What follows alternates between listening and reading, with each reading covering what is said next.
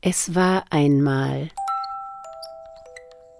eine politsatirische Märchenreihe von Isa Mitzer. Hier bei Radio München.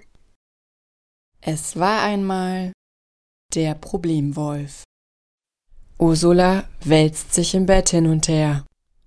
Seit einiger Zeit kann sie nicht mehr richtig schlafen. Da helfen weder Schlafmittel noch Beruhigungstees noch Atemübungen. Jede Nacht träumt sie von ihrem Pony Dolly, wie es zerfleischt auf der Weide lag, wehrlos gerissen.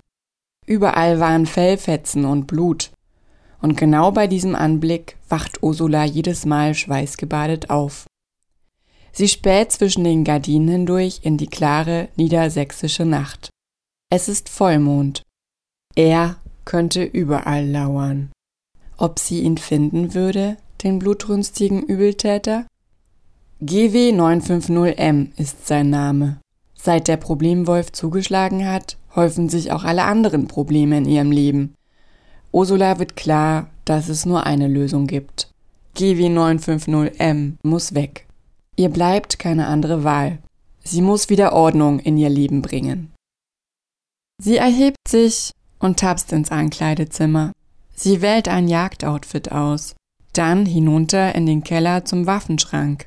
Ein bisschen was hat Flinten-Uschi aus ihrer Zeit als Verteidigungsministerin schon mitgenommen. Neben ihrer erfolgreichen Wiederbelebung des guten alten deutschen Militarismus hat sie bei zahlreichen Besuchen der Bundeswehr im Ausland gelernt, wie man, nun ja, ein bisschen rumballert. Natürlich immer inoffiziell und ohne die Anwesenheit irgendwelcher Medienfuzis. Aber nach ein, zwei Dienstschlussbierchen hatte sie schon manchmal ordentlich Spaß mit den Jungs von der Truppe. Und was leicht angeschwipst im Irak und in Afghanistan ging, das geht auch nüchtern im niedersächsischen Forst. Manchmal bedauert sie, dass keines ihrer vielen Kinder zum Wehrdienst ging. Andererseits, Kriegstraumata kann sie zu Hause keiner gebrauchen. War bei ihrem Vater schon schlimm genug. Ursula verlässt ihr Anwesen mit einer Sarko 85 über der Schulter. Sie ist bereit. Als sie erhobenen Hauptes das Hochsicherheitstor passiert, hört sie das Türenschlagen eines Fahrzeugs hinter sich. Sie schnellt herum. Ihr Leibwächter Nico kommt auf sie zugestapft. Wo sie um diese Uhrzeit allein hin wolle, möchte er wissen. Sie glaubt einen grummeligen Unterton herauszuhören. Sie müsse private Angelegenheiten regeln, meint Ursula. Nico mustert vielsagend ihr Jagdgewehr.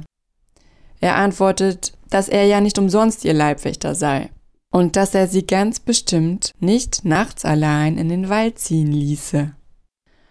Ob er ihr das Jagen nicht zutraue, fragt Ursula provokativ. Nico blinzelt nervös. Doch, na klar, aber Statt die restliche Nacht im Auto Podcasts über Selbstoptimierung zu hören, käme er dann doch lieber mit? Ursula geht einen bedrohlichen Schritt auf Nico zu. Das hier sei eine Sache zwischen ihr und GW950M.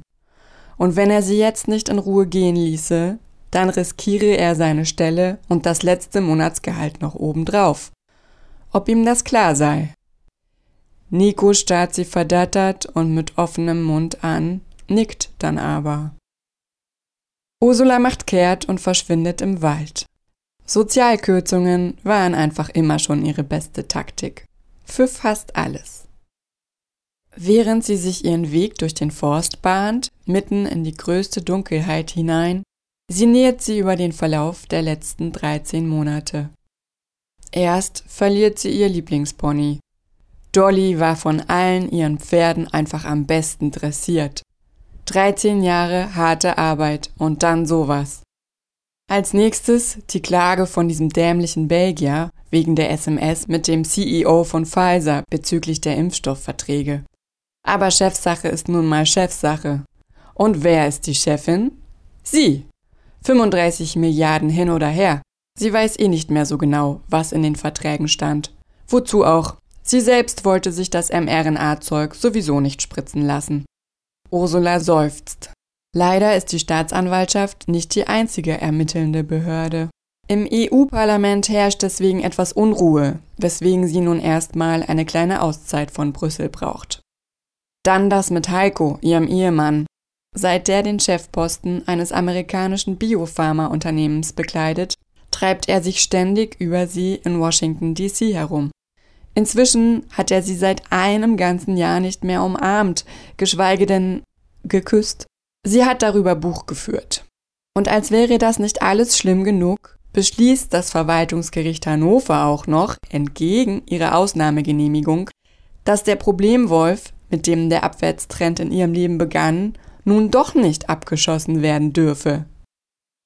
Ursula vernimmt ein Rascheln und lässt sich flach auf den Boden fallen.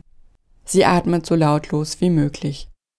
Es knackt in einiger Entfernung. Dann wieder Stille. Ursula legt das Gewehr an und entsichert es. Sie zielt in die Richtung, aus der das Geräusch kam. Sie zögert. Doch dann taucht das Bild des zerfleischten Ponys vor ihrem inneren Auge auf. Sie will einfach wieder schlafen können. Ursula drückt ab. Ein Schuss, ein Schrei. Es ist Nikos Stimme.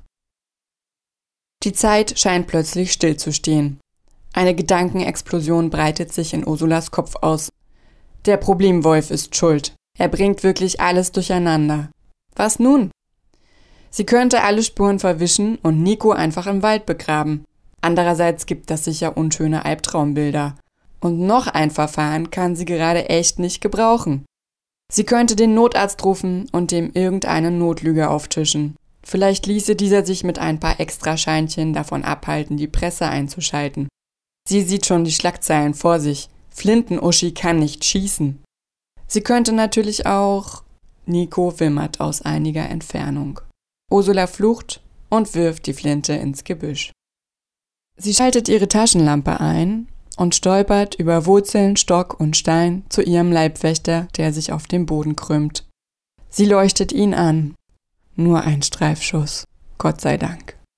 Ursula reißt sich ihr Halstuch herunter und bindet Nico die Wunde ab. Der sieht sie voller Dankbarkeit aus tränenden Augen an und murmelt eine Entschuldigung. Er habe sich eben um sie gesorgt. Ursula atmet scharf aus und erwidert nichts. Sie hilft ihm langsam hoch. Nico lässt sich stützen.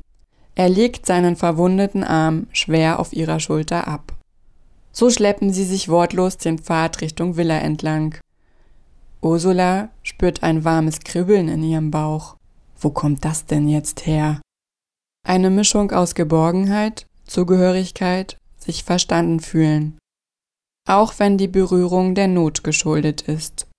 Umarmungen sind einfach schön. Sie hörten eine Folge der politsatirischen Märchenreihe Es war einmal von Isa Mitzer. Hier bei Radio München.